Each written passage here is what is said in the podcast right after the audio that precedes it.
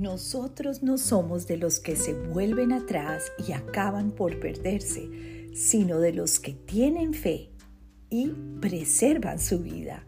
Hebreos 10, 39. Amado Jesús, perseverar en medio de los desafíos diarios no es fácil. Tú fuiste un ejemplo perfecto de la determinación para cumplir la voluntad de tu Padre al hacer todo lo que Él te pidió que hicieras. Te amo, Señor. Te pido me ayudes hoy a no volverme hacia atrás, sino a continuar con la mirada y el corazón firmemente puestos en ti. Aumenta mi fe en ti y permíteme caminar siempre confiada en tu inmenso amor y gracia.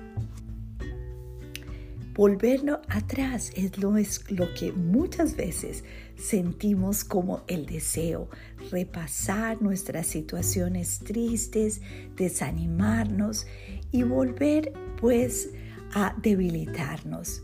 Pero el Señor no quiere que hagamos eso, no quiere que vivamos con esa mente en las cosas de atrás, del pasado, porque eso nos quita energía, nos quita la esperanza. Tal vez recordando la fidelidad de Dios. Ahora sí, por ahí sí. Pero no para desanimarnos y deprimirnos. Debemos poner siempre nuestra mirada hacia adelante y confiar que el Dios que estuvo con nosotros en el pasado estará en el presente y en el futuro.